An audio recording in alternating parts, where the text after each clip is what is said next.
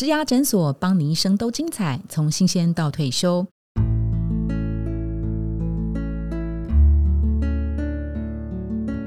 大家好，我是主持人 Pola。在今天节目一开始，我们先回答听众朋友罗小姐，她透过一零四植牙诊所 Parkes 的这个 IG 来私讯提问。好，她的问题是这样啊，主要的问题就是她的每份工作都做不久。先在呃非营利组织工作了两周，然后他去当幼教老师啊，呃，做了三个月。然后呢，他又到这个一家上柜公司去做产品开发，一样三个月又离职了。所以到目前为止，至少有三个工作在半年之内哦。好，然后呢，他后来应征上了两份工作，一个是幼教老师，好，幼教老师又是幼教老师。第二个呢，是一家新创的能源公司，主要是写政府的计划。他这回就选择了一个呃新创能源公司写政府计划的这个工作，但是他现在一样呃即将要到职了，即将呃要上班了，同样他自己也很害怕。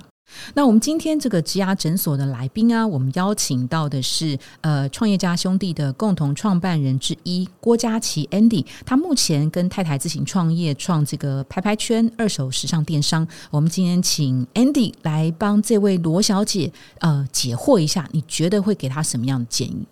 大家好，我是 Andy 郭佳琪。嗯哼，那关于罗小姐的问题啊，我自己想哦，就是换了几份工作，有看到的一个现象，就是每一个工作的差异性是很大的哦。就从幼教老师啊，或者到写专案的报告不同哦。那我想罗小姐可能第一个是你必须要厘清。你的兴趣哦，就是一般的人，你会专注在职场一个领域，你不该是跨的这么远哦，就是从 A 到 B 到 C 跨的这么远。嗯哼，对。那通常在一个你自己比较呃喜欢的领域的话，你可能也比较容易做得久。通常我们看到一个人一直换工作，我们会觉得他不稳定。嗯，那这是一个大家会害怕、会担心的一个东西哦。所以我觉得你还是要想办法找到一份工作，能够做满一年、两年。如果你把它想成是一个你没有选择的事情，你就是要克服这些困难，这就是上天对你的安排。就是当你的呃发现自己过去有太常换工作的问题，那可能要调整的不是公司，调整的是自己的心态。所以从自己的心态先调整起，然后想办法建立自己的自信，跟给自己一个功课，我就是要做满两年才能离开。嗯哼，哎，你刚刚给的非常具体。不管怎么样，因为你过去已经有一些嗯不稳定的记录了哈，所以你至少这份工作希望可以做到一到两年。那这当中呢，会有一些职业适性的问题，也就是说自己的性格最适合做什么样的工作，可能还不清楚。当然也会有一些专业度符不符合的问题。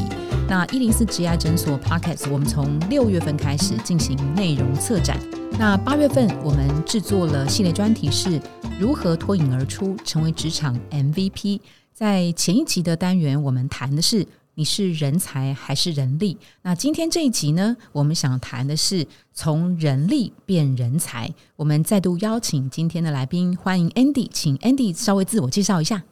大家好，我是 Andy 郭佳琪。我从二零零七年开始创业哦，那做过了像社群网站啊、电商网站各个不同的服务，我们做了二十几个不同的服务哦。那其实最后成功的大概是四个哦，那也就代表了大部分都是失败的哦。所以这一路跌跌撞撞以来，其实就是在做创业的尝试。我们最新的一次尝试是一个叫做 Pop Chill 拍拍圈的一个二手时尚交易平台，也就是让大家可以卖掉。自己衣橱里的闲置衣物，那也可以买到别人的风格的衣服，那也希望促成这种永续时尚的交易。哎，你刚刚好客气哦。他说他们做了二十几个，然后有四个四个成功。其实这个成功几率已经很大了耶。你看，我们用二十分之四，这个成功几率百分之二十，跟一般来讲，现在百分之五算不错了。这个 Andy 已经算是很厉害了。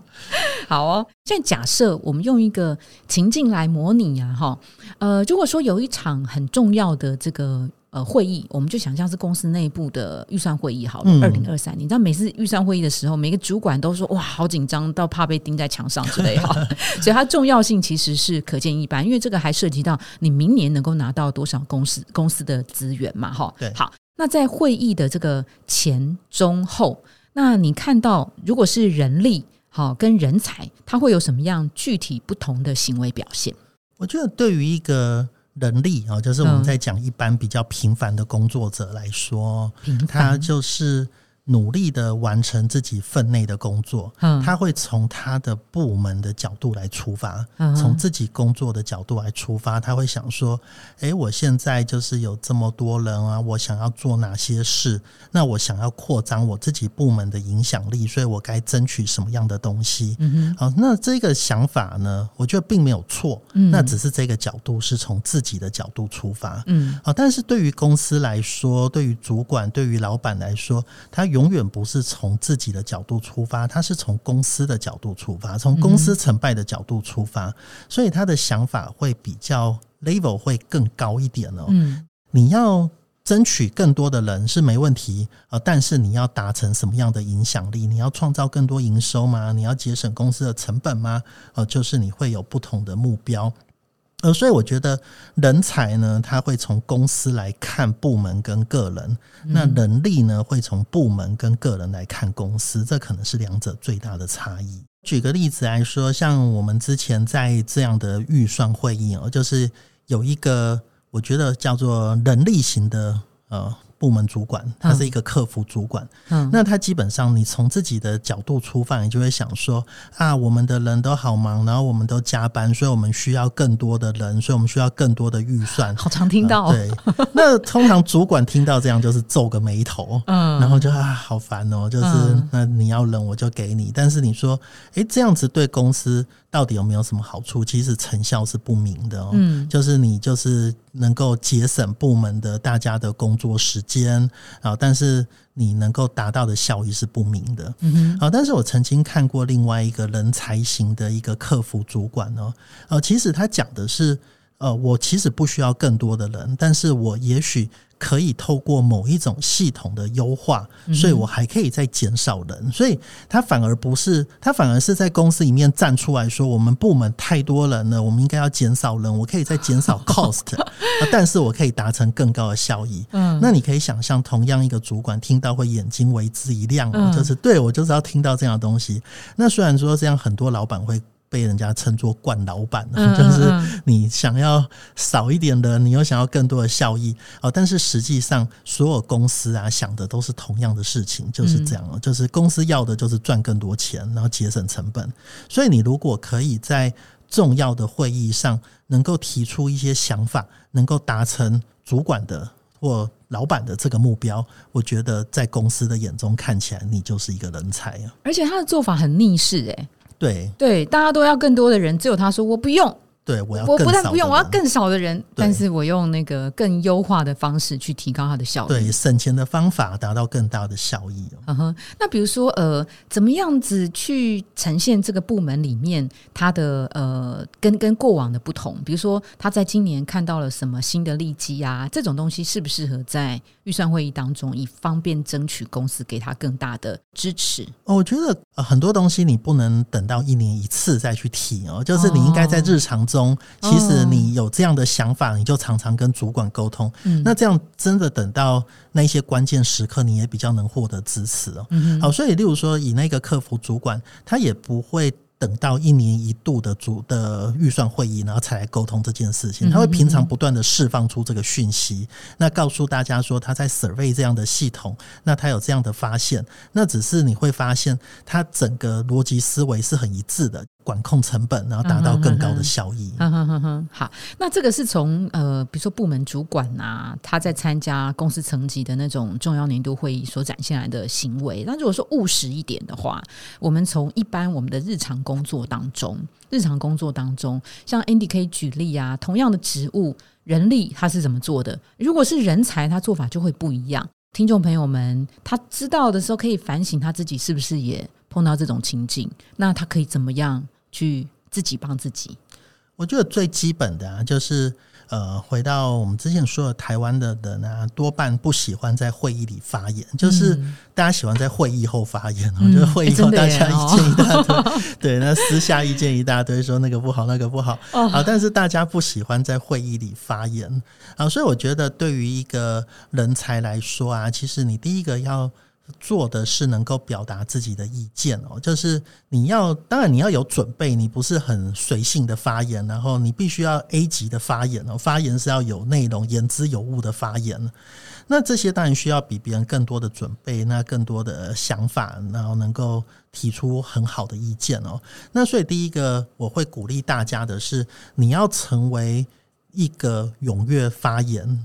努力表达想法，让大家都知道你想法的人哦。嗯，好，那第二个我觉得也相当重要的是，你必须要。让你的主管非常清楚知道你的工作状况，也就是回报。我觉得这也是台湾的人很缺乏的一个能力哦。他都觉得主管知道，他觉得主管知道，但是主管不是你肚子里的虫嘛，所以主管永远不会知道。所以主管他就会，当你不告诉他你做了什么，他就假设你什么都没有做，因为他看不到啊。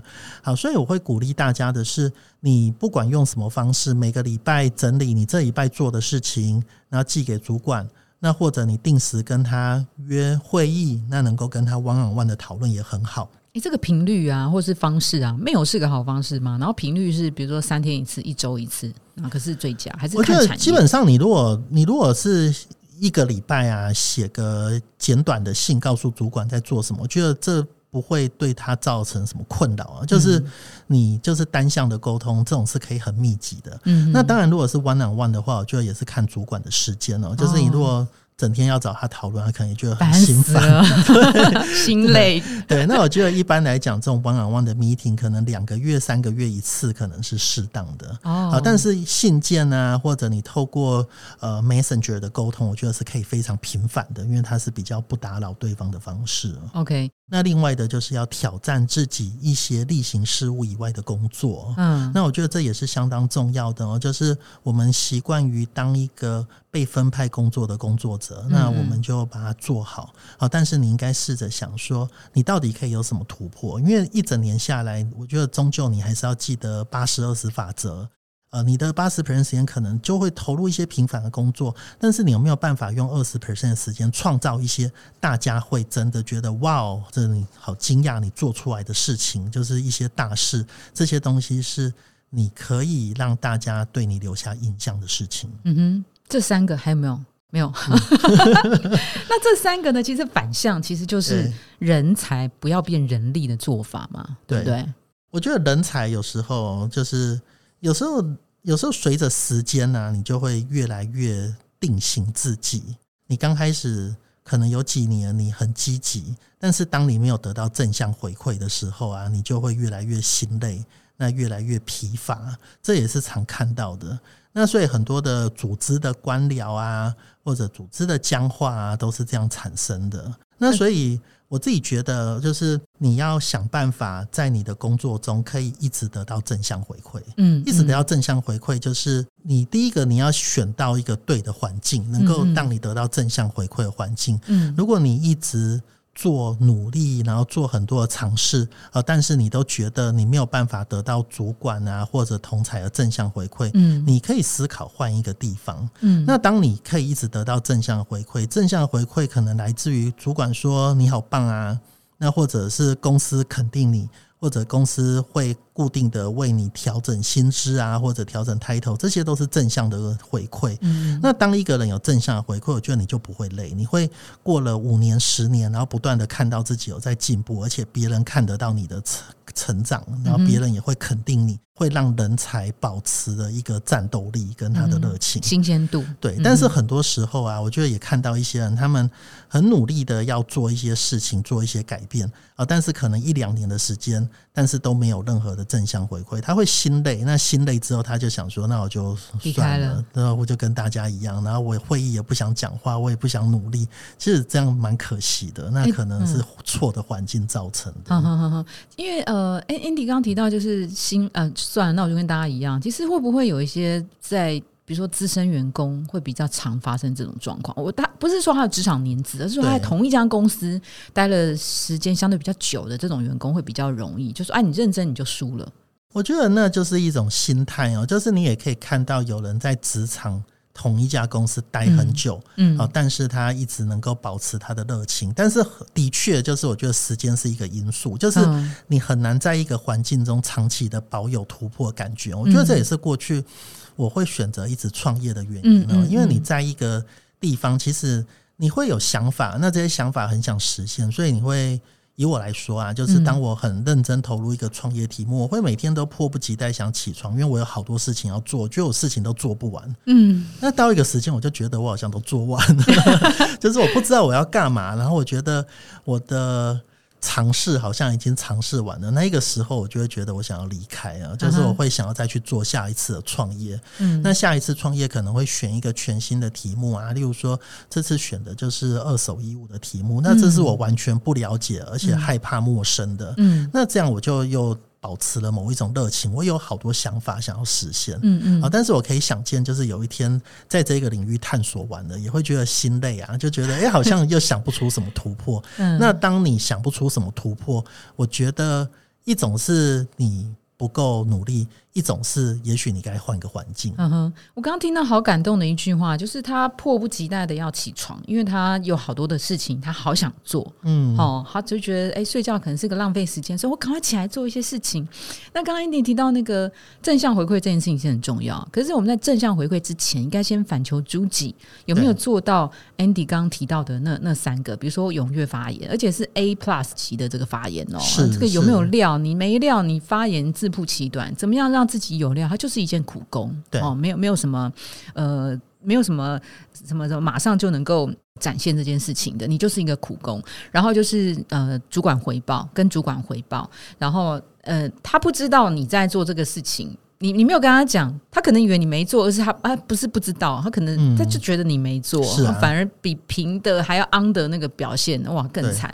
还有就是你要怎么样挑战自己例行事务啊？我这边想请 Andy 来举个例子啊，你过去创业的那些经验，管理员工那些经验，有没有哪一个呃是让你觉得哦，这个人实在是做法让我实在是太印象深刻了？我觉得我过去啊，就是曾经看过一个人资主管哦，嗯，那人资主管就是一般来讲啊，我觉得很常在公司里面的形象都是比较保守啊，然后比较后勤部门啊啊，但是这个人资主管他来，我觉得他带给我们很多创新的元素哦。嗯嗯那个创新的元素，我觉得他是为组织注入热情的。嗯那组织注入热情，就是他开始他。其实是第一次当人资主管，那他之前是做什么？呃，他之前在区块链啊，然后做专案经理啊，然后各种各种嗯。不同的尝试。啊，但是他到了这个人资的位置，他从另外一个视野来看人资这件事情那他希望他的工作可以为公司创造价值，可以改变公司嗯啊。所以同样的人资，你可以把它做得很小，也可以做得很大。嗯啊，但是他选择他把它做得很大。嗯啊，所以他进来之后，他改变了很多方式。从新人进来的第一次的呃，就是 orientation，那从每个就是全部员工的每个月固定的汤后的形式，他开始呃，从一些很很简单的东西做起，例如说在汤后前面放音乐啊，然后做一些让大家感动的影片啊，那让大家可以看见一些事情。那很多时候啊，我觉得啊、大家是看得出一些改变的。好，就是如果你循着旧的路是到不了新的地方好，但是很多时候在你的工作中，你必须要有改变的。不管你是一个客服，不管你是一个专案经理，你能够做出。跟昨天不一样的事情，其实大家是会看到的。嗯那当然，你还是要适时的回报啊。就是很多东西，我觉得你并不是拍马屁，但是你应该把这些东西 update 给你的主管啊，跟你的同才知道哦。嗯哼，旧路到不了新的地方好感人哦！今天怎么都一直感人？那接着我问呐、那如果是说我们从另外一种切法，不同世代的话，对，对不同世代，其实每个世代会有不同的生长环境，展现出来的样子也不一样哈。那你 Andy 应该就是你四十岁，中壮年中壮年的这个世代，那你你回头去望，像那个新创圈，大家都好年轻的伙伴们，是。或是说跟你一起打拼创业的那一群人，现在可能大概三20多三岁呃对二二十几三十岁，然后以及你现在你自己的这个世代里面，你觉得呃不同世代的人他们各各自的人才优势是什么？我觉得没有每一没有哪一个世代比较好啊，其实每一个世代都有各自的优点。那以现在最年轻的世代，我们说 Z 世代的工作者刚出社会，我觉得很明显看到的是他们的创意跟热情，嗯，啊，但是他们不足的可能就是经验，嗯嗯，好，那相对于来说，呃，四十岁、五十岁的世代就颠倒过来，他就是相对来说他比较有经验，呃，可是他可能少掉了那一种。呃，去勇于尝试的想法，嗯，好，那这个时候四十岁、五十岁，你可能就多了一些包袱，你会想说，哎，我过去是怎么成功的，所以我就是要走这条路。然后别人讲了什么，你就说，哎，这个我以前试过，根本不可行。那我觉得就是要抛开这些想法。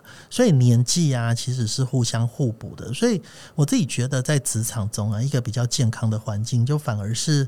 有各种很多元的声音，那包括有比较年轻的工作者，那有比较资深的工作者，那彼此是可以互补的。那对于大家工作者来说啊，我觉得如果以刚出社会的新鲜人呢，我觉得你的优势就是你 nothing to lose，所以你不会，你可以勇于尝试，你没有什么好输的。那我觉得一个。一个可以给大家的建议哦，这可能是来自于大家又会说这是冠老板的建议。冠老板的建议就是，我觉得在我们那个时代来说，就是在我们刚出社会的时候，很多人是愿意花非常多的时间，嗯，然后来追求工作上的成就。哦，但是在现在这个时代。这种人比较少哦，就是这种人比较少，就是大家比较会追求工作生活平衡，嗯，所以工作时间到了结束了，你可能就下班了，嗯，啊，但是事实上我还是看到很多人呢，他愿意付出比自己比别人更多的时间，我觉得别人一天工作八小时。那他一天工作十二小时，这种人现在还是有的年轻人。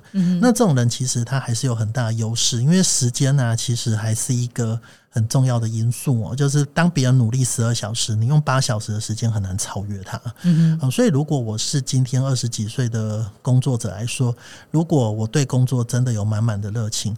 我可能追求的不会是工作跟生活的平呃平衡，就是我并不会做呃说现在是工作，现在是生活，会做的是工作跟生活的融合哦，就是我会努力的让自己。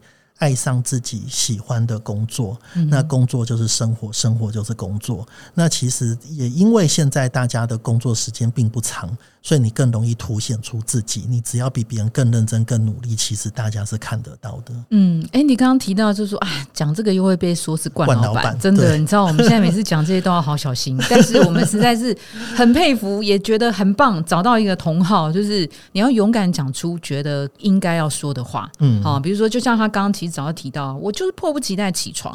他其实，也许你如果是成型人，五五六点就起床的话，哎，你是没这么早。好，Anyway，八九点起床，他起床他就是工作。我相信对 Andy 来讲，他找到这个东西，他。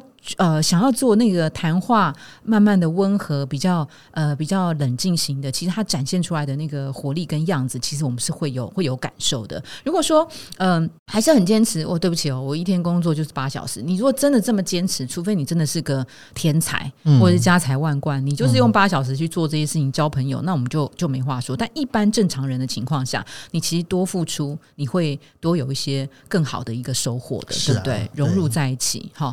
然后我也。想讲的是说，呃，大家讲说下班之后我就要去做生活休闲嘛。那我们前一阵子就在这个录音室里面有提到，even 是下班，那些人下班也是不躺平的。他下班去做一些呃跟工作未必那么有关的事情，这件事情可以反馈回来，所以他的工作上面是很有开开展的这个呃呃作用的。对，嗯，比如说他们会觉得。他去帮助别人，他去学习别人，对于他日常工作的打破同温层是一件非常有有帮助的事情。对，然后也能够对于他工作，他接触到的消费者是年轻族群，他更能够知道他们在想什么。那这件事情就是完全体现了刚刚 Andy 提到的，呃，工作跟生活其实是彼此融在一起的，嗯，对不对？是没有分别的，是，呵呵，所以他不会觉得说，就每个世代都是赢家，每个世代也可能都是输家。对，其实那件事情，呃。真正输赢的关键是放在你内心里面，你要不要打破呃外界所谓的那个限制的这件事情？对，打破限制其实不容易的。就像你刚刚提到啊，我给你这个经验，你就说哎，这个我早就试过，我怎样怎样怎样。可是你什么时候才能够真正接纳别人给你的意见？是真的你必须要去改变了。这个有什么样可以刻意练习的一些步骤吗？哦，我自己。在创业啊，或者在工作，我觉得自己也会随着时间有越来越多的包袱。那那个包袱啊，就是像可能比较呃之前的同事给我什么建议，那我就。心里偷偷的在笑，说：“哎，这不可能嘛！就是是哪一年我早就试过了。”嗯，好，但是事实上，在一个变动很快的产业，或甚至变动不快的产业，你每一次的做法可能都会有一些不同，所以其实没有什么绝对的。嗯，所以对我们来说啊，都都是要忘掉过去成功的经验哦，因为你的成功经验可能是你最大的敌人，就是你一直想要复制，一直想要复制，但是最后可能。你复制不了，因为整个环境已经改变了，你并不晓得。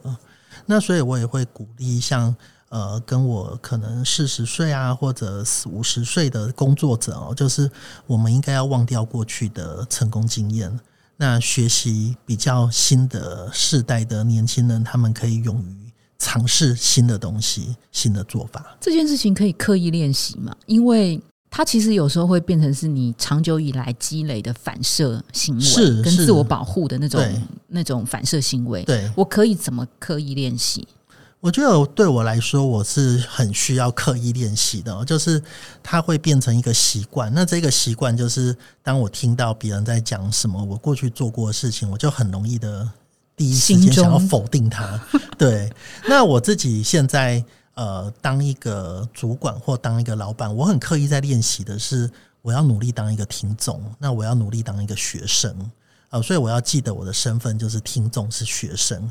那听众跟学生，你就不会这么多的带着这么多的偏见，或者想要第一时间去评断别人说这不可能。那我觉得它是一个可以练习的职场技能。第一第一个反应就是不要马上的反驳，我至少先听。让对方愿意，让对方可以讲完。对，那你然后第二个刻意练习是会在多久的时候再去呃咀嚼别人给你什么建议吗？因为以我现在的就是作为一个主管跟老板来说，我会第一个当听众之后，第二个我会努力的说服自己，告诉自己说，其实如果是不是很严重的事情，我应该放手让大家尝试。即使他说了一件我觉得并不这么可行的事情，这也是我自己在努力学习，在砍掉自己的包袱。嗯哼，但是这个控制控制程度。你要让别人慢慢的实现，然后让自己的控制的呃控制欲望稍微再降低一点，这真的是需要时间上的练习。我觉得是，而且就是一般的主管都有控制欲嘛，就是非常强烈的控制欲。那控制是要学习放手的，那你必须适度的授权，大家才动得起来啊。嗯哼，那这也是刚刚说的组织正向的回馈哦，就是如果你永远不放手啊，那永远一直否定别人，其实底下的人会离开哦，就是底下的人才。也会觉得心累，就跑掉了。我觉得在职场中哦，就是因为是一个很长的过程，就是你从可能二十几岁那工作到六十几岁或年纪更大，那其实你必须要工作的快快乐乐的，就是工作不完全是为了一份薪水，还为了一份成就。那当你能够把自己的工作跟热情结合在一起的时候，像刚刚说的迫不及待的起床，我觉得那是一个很很好很好的感觉。那相对来说，我有时候啊，就是当组织的稳定段，我会觉得生活很厌倦。那生活很厌倦，就是觉得好像行礼如仪，或者像行尸走肉，那就很糟糕。那这时候就会想要赶快换一个环境。那我觉得，呃，职场最大的好处是你的。环境是你可以选择的，当然你不能太频繁的一直去转换工作啊。但是大多数你的环境是你可以选择，即使你在同一个公司，你还是可以争取你想要做的职务，你争取你想要做的专案。所以其实。职场是有很多变化，那也是一个很有趣的地方。那你应该要让你的工作变得很有趣，而不该是一个行尸走肉的地方。嗯哼，好，那非常谢谢这个呃，Andy 郭嘉琪，他是这个呃，Pop Chill 拍拍圈的共同创办人。我们今天非常感谢他来跟大家聊八月份的主题，呃，如何脱颖而出，成为职场 MVP。先聊到这里。那一零四植牙诊所 Parkes 的内容策展，也欢迎您回头收听精彩的内容。在六月份的系列，我们做过了企业丛林当中的大象、猴子跟蚂蚁，你选谁？在六月份的毕业季，我们那个时候是教大家怎么样选企业，来看看企业怎么样选人。那在七月份，我们制作了职场马拉松，如何让工作更精彩？我们从设定目标、能量学习，还有均衡生活到亲友应援。那也同时预告一下，我们八月份下一周的主题呢是如何成为职场日薪。我们会从主要的职务，像是行销业务，还有工程师，来具体的说明怎么样脱颖而出。也欢迎您继续收听，也非常谢谢 Andy 今天跟听众朋友们分享这么多宝贵的经验，大家要迫不及待的起床哦！谢谢大家，谢谢，拜拜。如果你喜欢今天的内容，别忘了到 Apple Podcast 帮我们打新评分跟留言。假如你有更多的问题，欢迎到植牙诊所来发问，我们每周都会更新。也欢迎您投稿想听的主题，投稿链接在节目资讯栏里。请订阅 Podcast 频道，追踪我们的 IG。我们下次见喽，拜拜。